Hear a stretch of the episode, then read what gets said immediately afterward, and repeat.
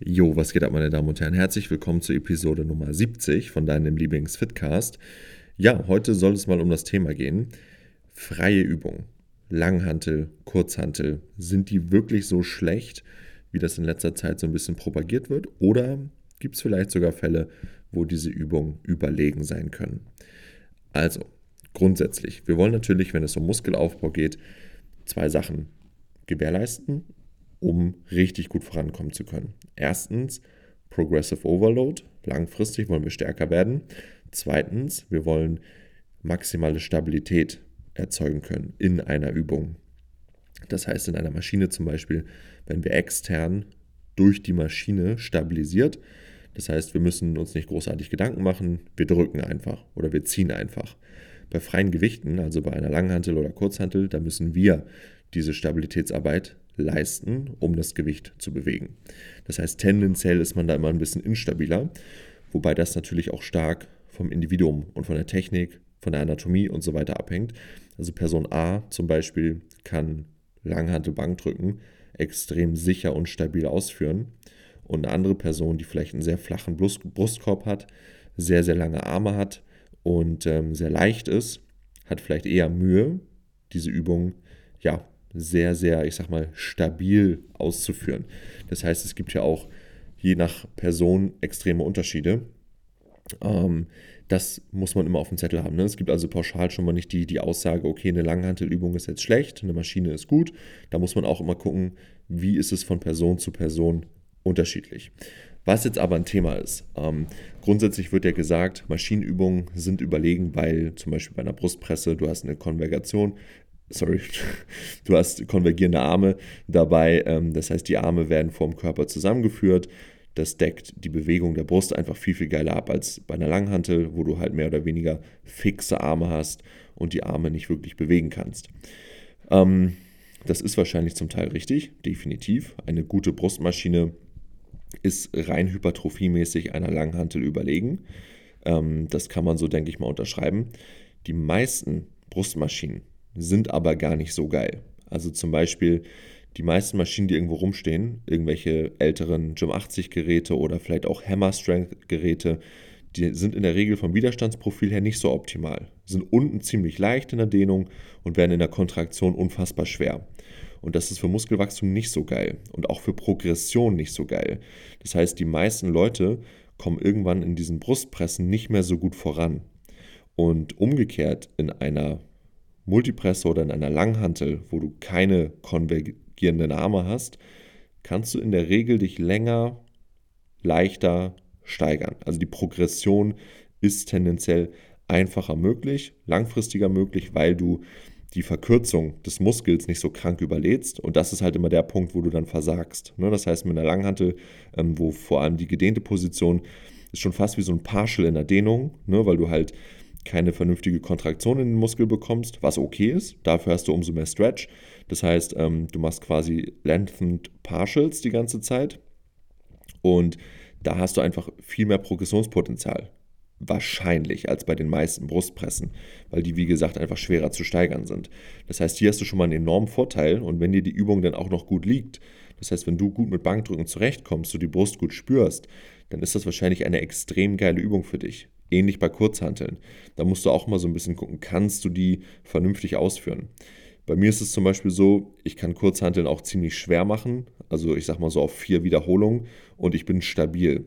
Die knicken nicht irgendwie weg oder ich muss mir irgendwie Sorgen machen, sondern ich habe einfach eine Anatomie, relativ kurze Arme, einen dicken Brustkorb und so weiter, Ellbogen eng am Körper. Ich kann relativ gut und sicher diese schweren Kurzhanteln auch kontrollieren und das macht es für mich halt auch zu einer sehr, sehr guten Übung, zum Beispiel für die Brust, weil ich da einfach auch sehr schwer progressiv arbeiten kann und das kann vielleicht nicht jeder so sicher machen. Das ist auch so ein Thema. Wieder hier Individualität, super, super wichtig, muss man beachten. Ähm, und das sollte man auf jeden Fall auf dem Zettel haben. Das heißt, das Progressionspotenzial bei diesen freien Übungen ist wahrscheinlich oftmals größer, langfristig, als bei Maschinen. Zumindest wenn die Maschine ja eine Durchschnittsmaschine ist, die irgendwo rumsteht.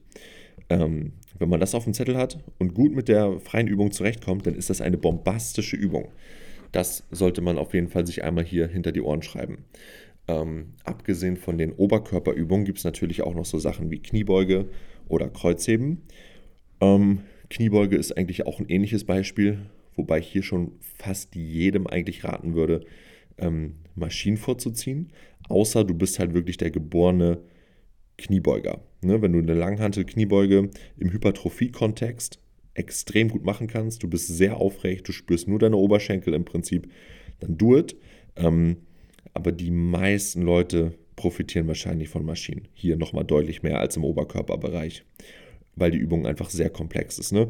Super lange Range of Motion, super viele Muskeln sind involviert, was nicht schlecht ist, aber ähm, was jetzt im Hypertrophie-Kontext nicht unbedingt förderlich ist, wenn wir halt speziell die Quads zum Beispiel entwickeln wollen.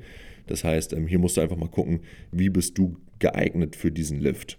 Und macht es vielleicht nicht Sinn, einfach in der Multipresse zu beugen, in der Hack Squat oder eine Beinpresse zu verwenden.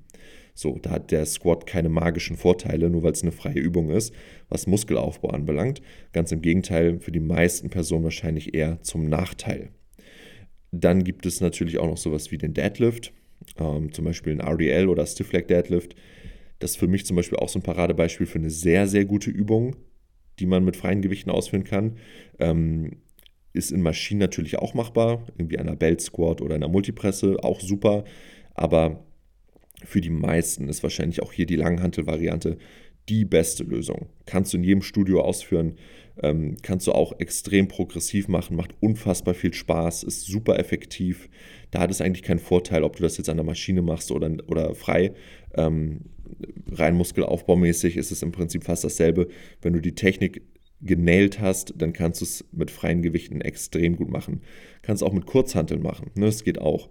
Ähm, das ist also auch wieder so ein Beispiel eigentlich für eine Freihandelübung, die extrem, extrem produktiv ist und ähm, die auch den Stretch wieder überlädt. Ne? Auch unfassbar viel Progressionspotenzial. Ein Stiff Leg Deadlift, ein RDL im Vergleich zum Beispiel zu einem Hamstring Curl oder so in der Maschine. Also auch hier, wenn du eine saubere Technik hast, du hast unfassbar viel Potenzial, überlädst die Dehnung, die Kontraktion ist nicht so wirklich vorhanden und das ist okay. Und ähm, da würde ich dann auch dementsprechend vorgehen. Also ihr seht, es gibt unterschiedliche Anwendungsfälle und je nach Übung, je nach Mensch machen diese Übungen mehr oder weniger Sinn. Wobei man unterm Strich halt wirklich sagen muss, freie Übungen sind absolut nicht schlecht. Ganz im Gegenteil, für die allermeisten Leute sind die allermeisten freien Übungen wahrscheinlich bombenmäßig geeignet. Gleichzeitig, was ich eben auch schon kurz erwähnt habe, man kann die Übung im Prinzip überall machen. Ne? Egal wo ihr seid. Wenn euer Trainingsplan relativ viele freie Übungen hat, egal wo ihr seid im Urlaub, on the road, keine Ahnung, irgendwie im Ausland für längere Zeit, ihr habt wahrscheinlich keine Probleme, euren Plan durchzuziehen, weil diese Übungen überall verfügbar sind. Es sind einfach Basic-Ass-Übungen, die sich über Jahrzehnte bewährt haben, die gut funktionieren und die halt auch Spaß machen können. Ne? Und wenn ihr da nicht euch von eurem Ego verleiten lässt, sondern die halt wirklich sauber und auch dementsprechend kontextbasiert ausführt, je nachdem, was euer Ziel ist, dann werdet ihr damit extreme Fortschritte einfahren können. Und das vergessen die Leute heutzutage. Das ist immer dieses Schwarz-Weiß-Denken, Maschine gut, Freigewichte schlecht, wenn es um Muskelaufbau geht. Und das ist natürlich kompletter Quatsch. Ne, das ähm, würde ich niemals so unterschreiben. Und was halt auch noch so ein Thema ist, ist einfach die Vergleichbarkeit. Ne? Das ist natürlich jetzt auch eher so ein Ego-Thema wahrscheinlich, aber die Vergleichbarkeit zwischen einer Langhantel, deswegen ist es eigentlich auch scheißegal, was jemand an der Beinpresse macht, so, wenn das auch noch eine andere Beinpresse ist und der auch eine andere Anatomie hat und so weiter, denn man kann es einfach nicht vergleichen, ob da jetzt jemand 300 oder 400 Kilo sauber bewegt, aber bei einer Langhantel, beim Bankdrücken, bei einer Kniebeuge, beim Deadlift ist es klar. Ne? Deswegen gibt es auch Powerlifting, also man kann es einfach cool vergleichen. Man weiß, okay, wenn der jetzt 180 drückt, dann ist der stark. Ende.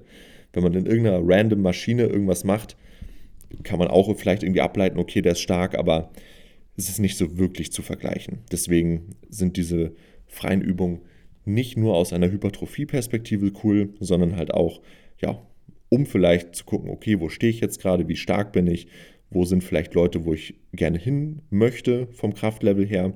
Und dann kann man sich da halt auch ziemlich cool Ziele setzen. Man ist sehr flexibel, man kann die Übung wahrscheinlich überall machen. Und ja, das ist im Prinzip auch schon das, was man zu diesen ganzen Übungen zusammenfassend sagen kann, ähm, dass es halt hier nicht die Antwort gibt, sondern es ist halt wirklich ein, ein Themenfeld, worüber man wahrscheinlich stundenlang reden könnte. Also es gibt ja auch zig Übungen, ich sag mal Curls mit Kurzhanteln. Ähm, sollte man die jetzt eher mit Kurzhanteln machen oder am Kabel und so weiter. Auch hier, es kommt auf die Übung an. Ne? Machst du jetzt einen Spider-Curl mit Kurzhanteln, wo du im Prinzip null Last in der Dehnung hast, kein Stretch hast und dafür eine super schwere Kontraktion, ist wahrscheinlich keine geile Übung. Machst du jetzt einen Incline-Curl, wo du einen super krassen Stretch hast, eine super Übung. Ne? Machst du einen Preacher-Curl, den du auch so setupen kannst, dass du halt viel Last in der Dehnung hast.